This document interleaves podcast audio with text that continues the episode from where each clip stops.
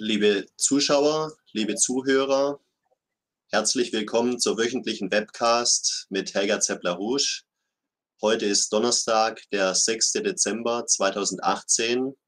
Wir befinden uns also schon mitten in der Adventszeit, aber eine wirklich beschauliche Zeit ist es äh, ganz und gar nicht, was sich äh, an den internationalen Aktienmärkten, aber auch in der internationalen Politik abspielt. Und wir werden in der nächsten halben Stunde deshalb mit äh, Helga Zeppler-Rusch die wichtigsten Entwicklungen der letzten Tage durchgehen.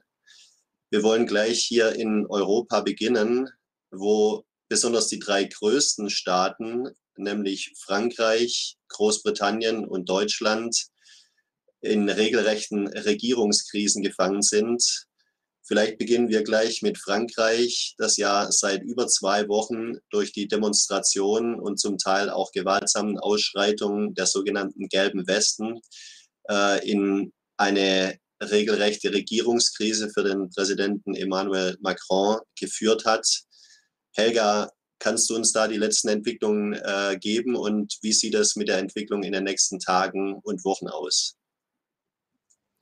Ja, das ist ein äh, wirklich gravierender Prozess, der gekommen ist, weil es sind äh, in der Mehrheit äh, Menschen, die arbeiten, Menschen, die einfach äh, es nicht mehr aushalten, trotz aller Arbeit nicht genug äh, Einkommen zu haben, um das Leben irgendwie gestalten zu können. Und die äh, die Nase voll haben von einem Präsidenten und einer Regierung, die eine Politik macht, offensichtlich äh, für die Reichen. Äh, es haben sich natürlich jetzt einige Provokateure da reingemischt, natürlich vor allen Dingen in, in äh, Paris. Aber es ist wegs der Charakter dieser Bewegung, äh, die eben wirklich äh, inzwischen einen Massenstreik-Charakter angenommen hat und äh, Zeugen vor Ort, die also selber dort äh, bei den äh, Demonstrationen und Kundgebungen ähm, anwesend waren, haben also berichtet, dass äh, es einen Transformationsprozess gegeben hat in den letzten zwei Wochen, wo also nicht mehr individuelle Menschen Forderungen aufstellen, sondern irgendwie ein Prozess in Gang gekommen ist, wo die, ein Kollektiv entstanden ist von Menschen, die sich ganz tiefgehende Gedanken machen, wo soll die Gesellschaft hingehen und äh, was ist eine richtige Ökologie. Was in Frankreich äh, die gelben Westen unter Ökologie verstehen, ist meilenweit von dem entfernt, äh, was man in Deutschland darunter versteht. Die meinen nämlich damit Lebensbedingungen, die die Umstände menschenwürdig und, und lebenswert machen. Also zum Beispiel Hochgeschwindigkeitszüge, den Ausbau des Kanalsystems und andere infrastrukturelle äh, Bedingungen, die eben durch diese erhöhten äh, Benzinpreise und, und äh, ähnliches da äh, halt offensichtlich demonstriert haben, dass es so nicht geht. Also mit anderen Worten, Massenverkehr auf einem hohen äh, technologischen Niveau. Aber es sind eben auch äh, praktisch eben, ja, der Macron hat, ähm, obwohl er erst uneinsichtig war, dann gedacht, er müsste äh, einen Kompromiss machen, hat den Demonstranten und, und Menschen da so Brotkrumen zugeworfen, äh, also indem er die Reformen da zurückstellt für erst ein halbes Jahr und jetzt ein ganzes Jahr. Aber das hat überhaupt nicht dazu beigetragen, dass sich die Lage beruhigt, äh, weil offensichtlich was viel tiefergreifendes äh, sich hier abspielt. Es haben sich jetzt die Lehrer und Schüler angeschlossen. Und äh, die ganze Debatte, ob man jetzt das Kriegsrecht nochmal äh, ausruft, was ja vorher schon wegen des Terrorismus lange Zeit in, in Frankreich äh, geherrscht hat, da sind also viele äh, Verantwortliche zu dem Schluss gekommen, dass das gar nicht mehr geht, weil nämlich inzwischen schon sich die äh, Polizeigewerkschaft solidarisch mit den Gelbwesten erklärt hat und ab dem 8. Dezember einen unbefristeten Streik äh, ausgerufen hat, also die Polizeigewerkschaft. Und, äh, auch äh, die Idee, dass man eventuell äh, die Armee einsetzen könnte, äh, wurde verworfen, weil die berechtigte Sorge existiert, dass sich diese Armee mit den Gelbwesten solidarisch erklärt und deren Seite ergreift.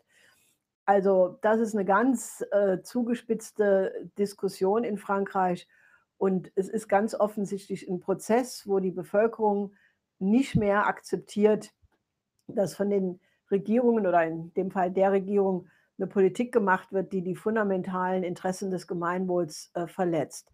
Und das ist also äh, charakteristisch eigentlich für den Prozess, den wir jetzt seit dem Brexit, äh, seit der Brexit-Abstimmung äh, in Großbritannien erleben, äh, was sich ja mit der Wahl von Donald Trump fortgesetzt hat, mit der Wahl äh, der italienischen Regierung. Und offensichtlich hat diese Welle jetzt Frankreich erfasst. Es gab also schon ähnliche Demonstrationen auch in Belgien.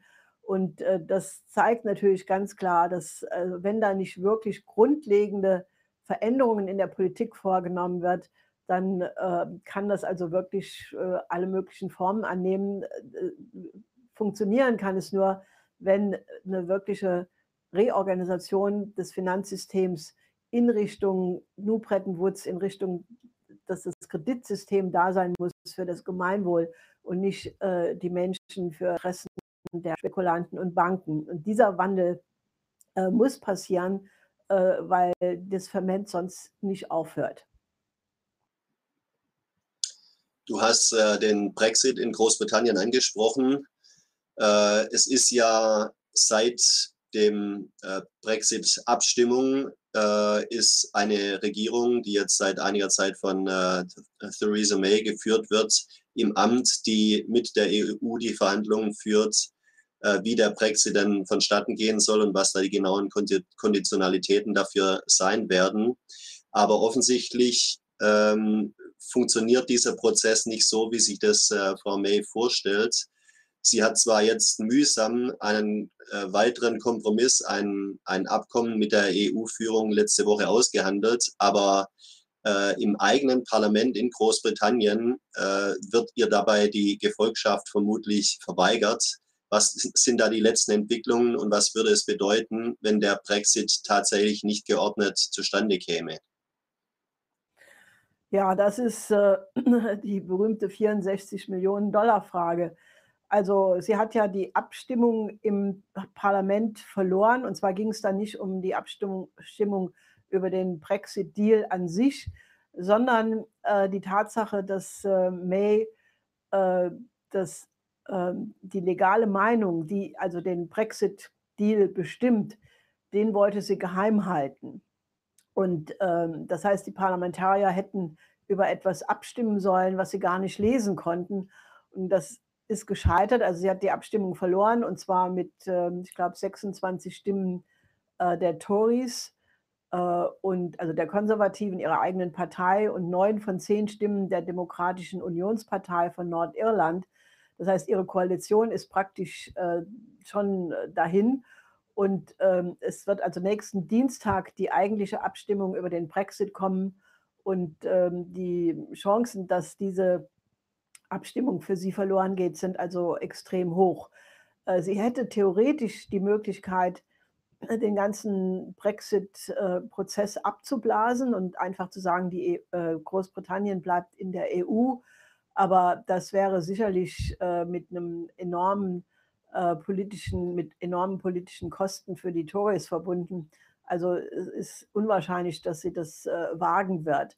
Auf jeden Fall kann es kurzfristig zu Neuwahlen kommen und es kann also kurzfristig auch sein, dass äh, Corbyn von der Labour-Partei äh, die, äh, die Wahl gewinnen würde.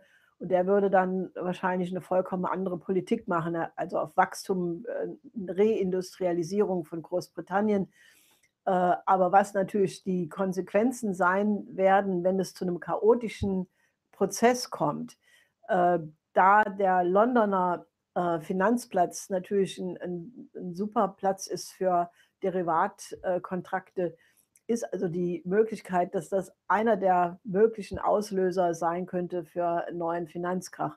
Also das, denke ich mal, ist ein Damoklesschwert, was über dem Ganzen herrscht. Aber die ja, Stabilität der britischen Regierung äh, ist äh, absolut auf, dem, auf dem absoluten Abrutsch und äh, wird auch nicht besser werden, es sei denn, es kommt wirklich zu einer vollkommen neuen Regierungsbildung nach einer Neuwahl.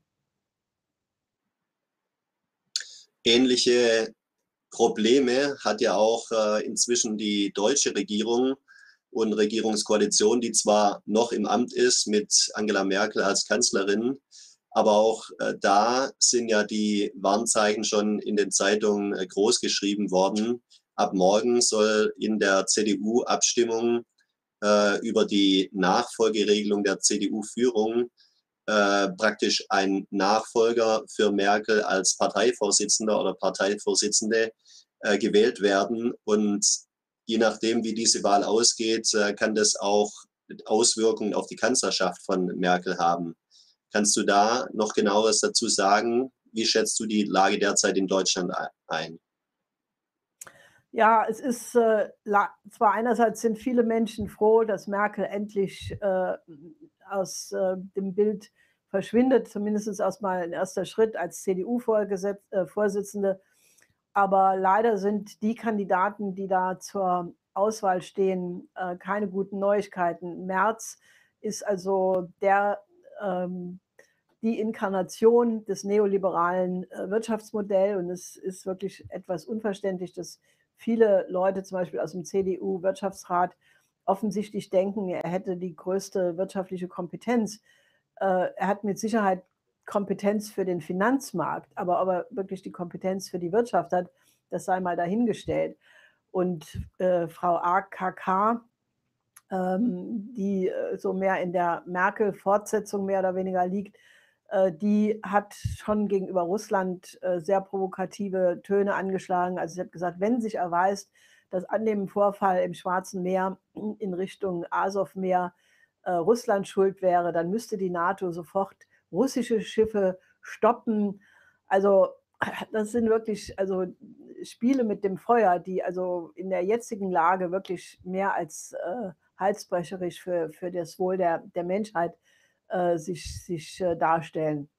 Also da sehe ich eigentlich keine äh, kurzfristige positive Lösung, weil naja, Herr Spahn äh, auch natürlich äh, für äh, Gesundheitsökonomie und, und ähnliches steht.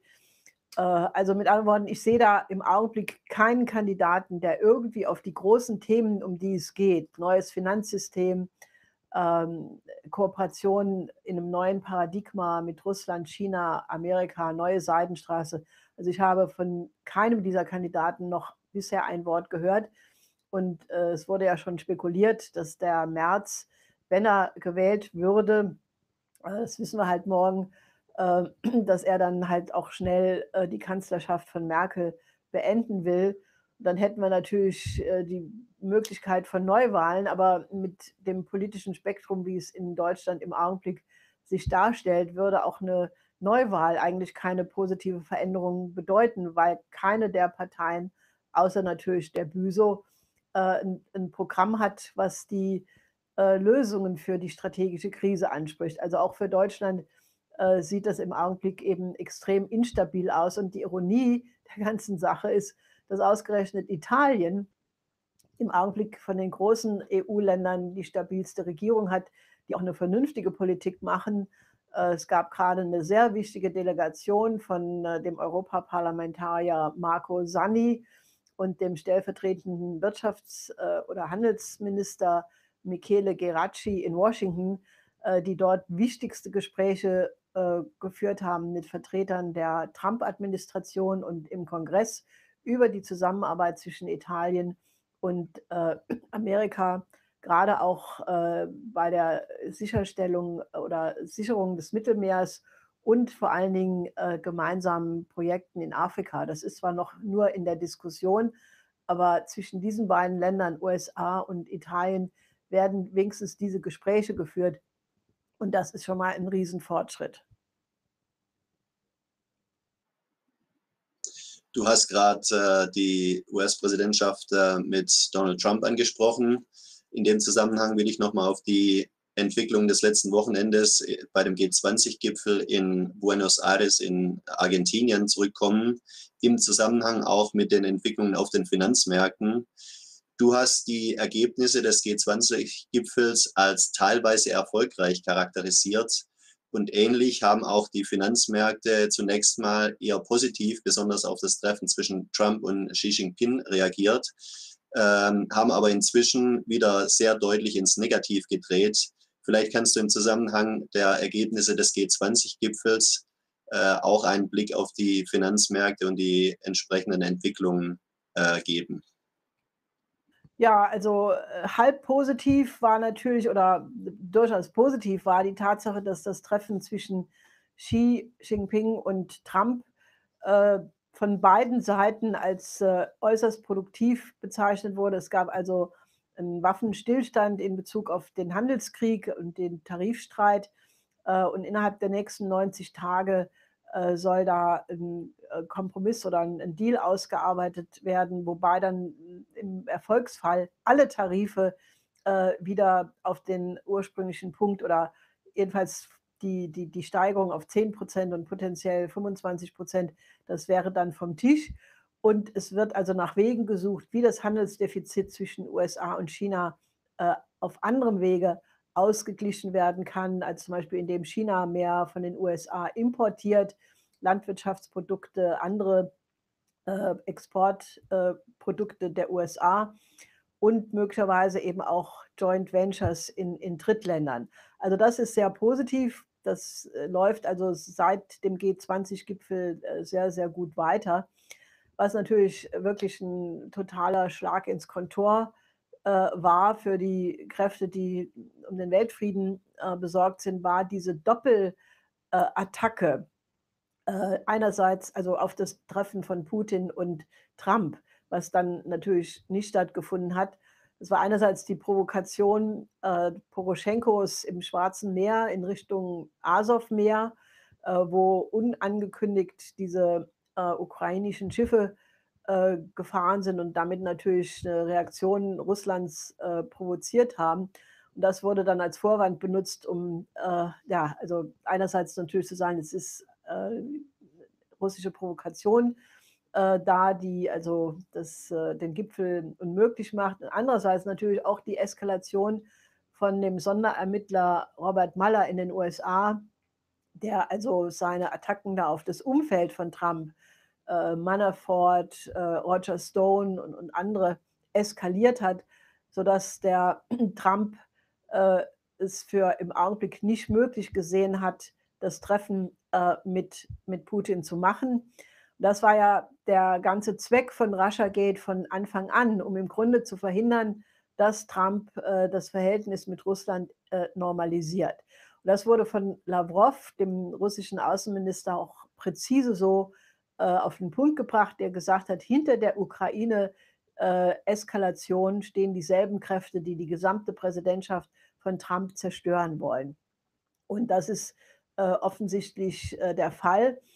Ähm, aber es ist eben nur begrenzt erfolgreich, weil in der Zwischenzeit hat äh, Trump einen Tweet ähm, geschrieben, wo er sagt, also nach dem G20-Gipfel, wo er sagt, dass er also die Chancen als sehr gut einschätzt, dass es äh, in der Zukunft zu einem großen Abrüstungsabkommen zwischen den USA oder ihm und Xi Jinping und Putin kommen wird, äh, um den um die Aufrüstungsspirale zu beenden, äh, dass das äh, Militärbudget der USA inzwischen auf 716 Milliarden Dollar angewachsen sei und das sei ja verrückt, that's crazy, schreibt er.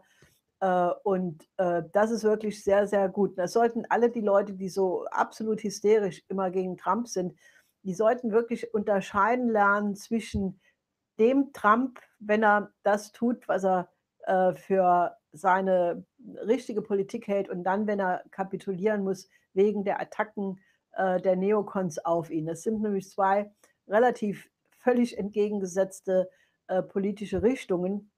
Und es gab also einen interessanten Artikel in Forbes Magazine, äh, wo also der, äh, dieser Tweet kommentiert wurde, dass offensichtlich äh, Trump in den letzten zwei Jahren äh, einiges gelernt hätte, dass er also erstmal festgestellt hat, dass die Welt sich in einem wirklichen, ganz massiven äh, Rüstungswettkampf befindet, dass der schädlich ist für alle und dass äh, die Sicherheit des Landes äh, primär davon abhängt, dass es eine starke Wirtschaft hat und dass diese ganzen Militärausgaben eben eine volkswirtschaftliche Verschwendung darstellen.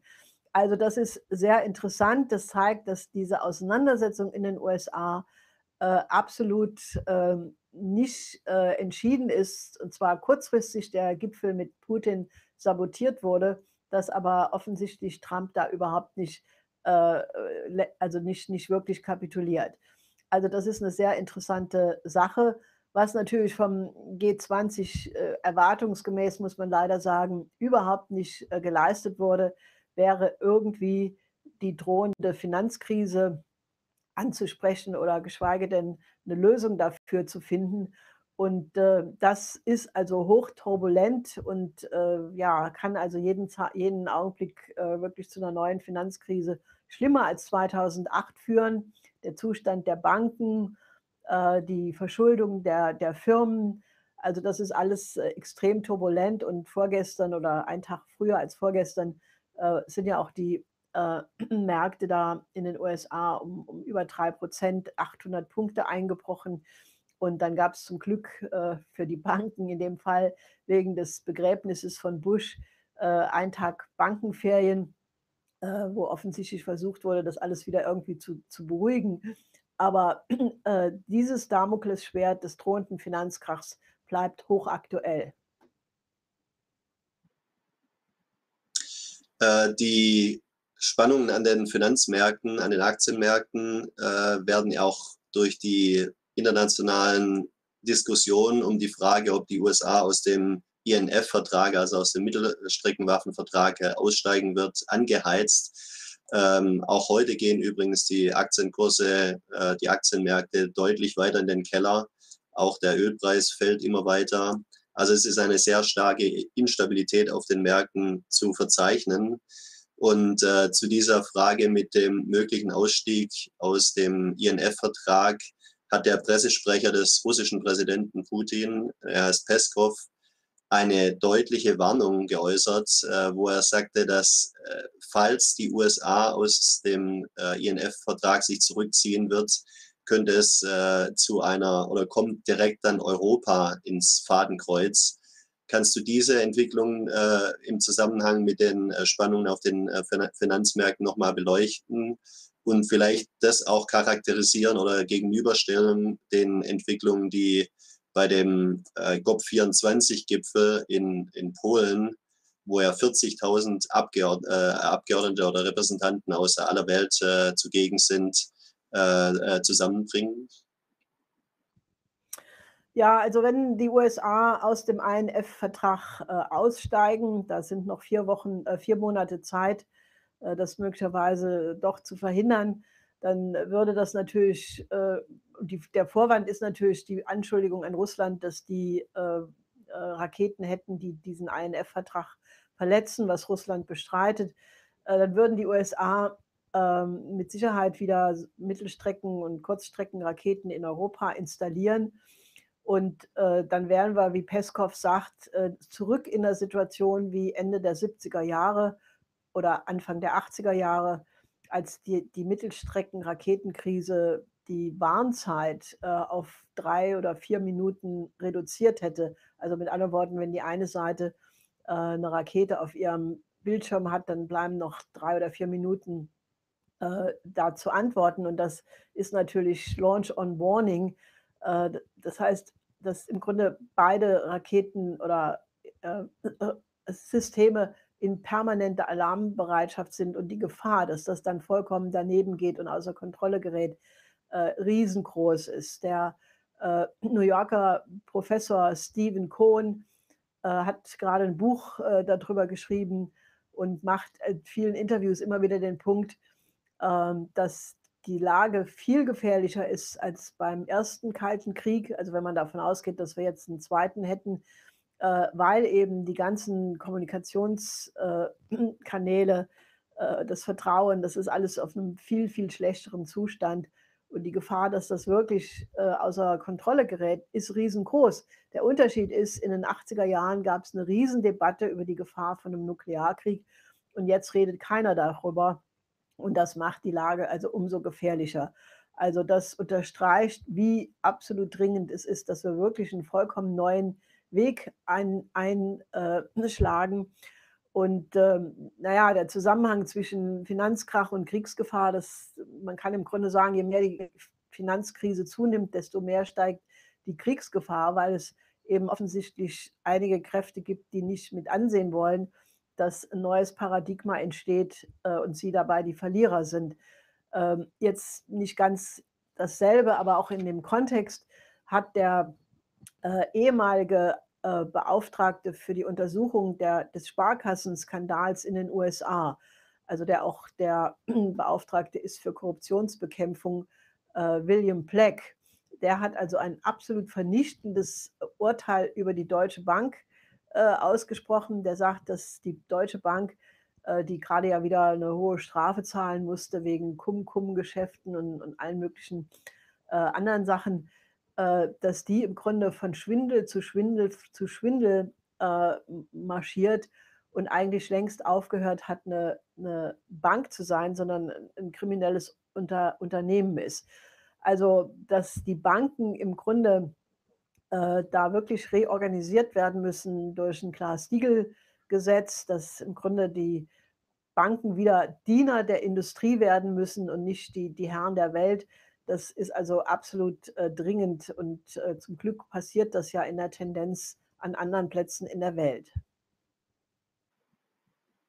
Ja, zum Beispiel in den USA, wo 46 der neu gewählten Kongressabgeordneten beider Parteien einen gemeinsamen Aufruf äh, an, an die Öffentlichkeit äh, gerichtet haben, äh, dass endlich auf die realwirtschaftlichen Fragen, also die Fragen, die äh, die Bevölkerung wirklich interessieren, äh, wieder Rücksicht genommen werden Vielleicht kannst du auf, diesen, auf dieses Statement äh, auch im Zusammenhang mit den Entwicklungen in den USA, mit dem Begräbnis des äh, Altpräsidenten äh, Bush nochmal genauer eingehen.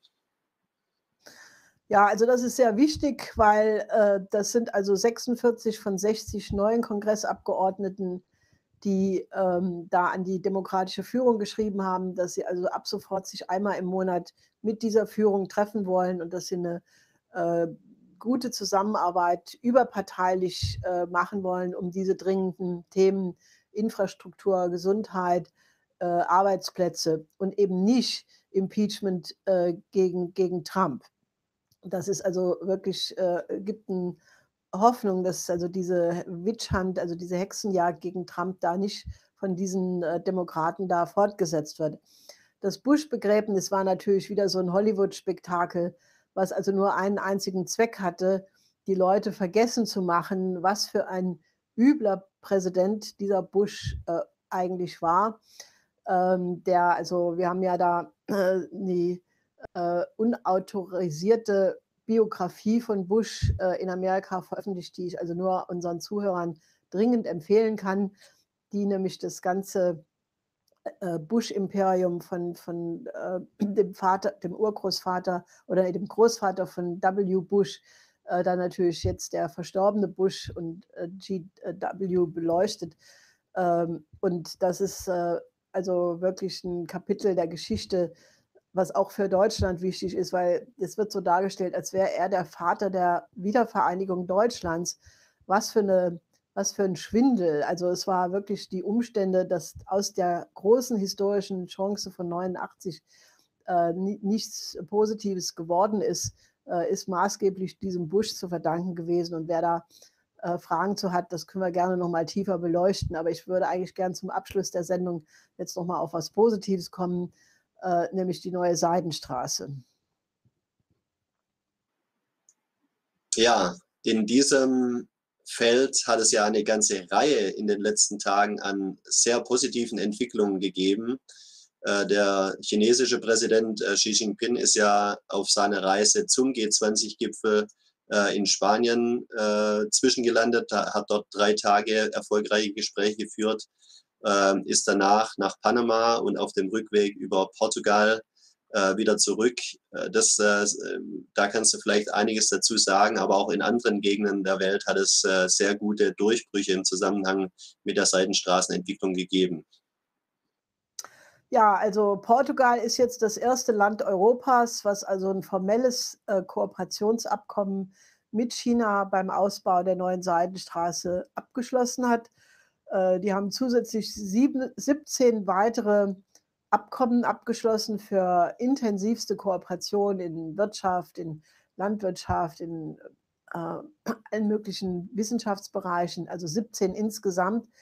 Und das Wichtigste scheint mir wirklich, dass dieses äh, Abkommen ausdrücklich sagt, dass China und Portugal zusammenarbeiten wollen äh, bei der Entwicklung von Afrika und Lateinamerika. Das heißt, es ist genau das Modell, was wir schon seit langem für Europa propagieren. Und ähm, das ist also wirklich ein, ein super wichtiges äh, Ergebnis. Und wie du schon sagst, auch an anderen Plätzen wächst die Seidenstraße. Also zum Beispiel die Slowakei wird jetzt ihre Bahnverbindung mit dem weiten Schienennetz bis nach Russland und China äh, ausbauen, beziehungsweise den Anschluss daran äh, schließen. Äh, dann gibt es also äh, von IWU die Verbindung weitergebaut nach äh, Barcelona und Saragossa und auch nach Lissabon.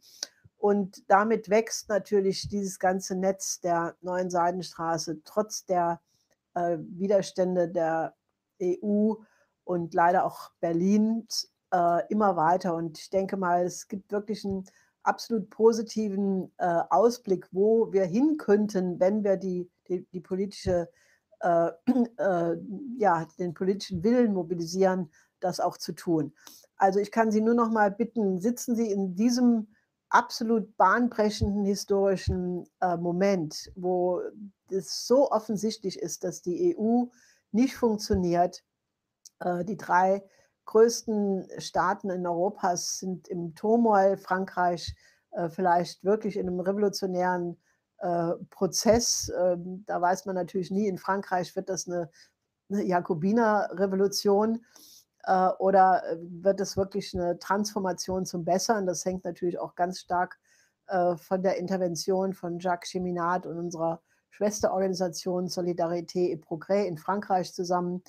Also es ist hochspannend und es ist wirklich ein, ein Zeitpunkt, aktiv zu werden, werden Sie äh, Mitglied oder aktiv bei der BÜSO und helfen Sie uns einfach, die Debatte wirklich in andere Bahnen zu lenken und große Ideen äh, auf die Tagesordnung zu setzen. Diesem Aufruf an Sie, liebe Zuschauer, äh, will ich mich selbstverständlich anschließen. Es gibt sehr viel zu tun und in diesem Sinne bis nächste Woche. Vielen Dank, Helga. Ja, ich hoffe. Bis nächste Woche.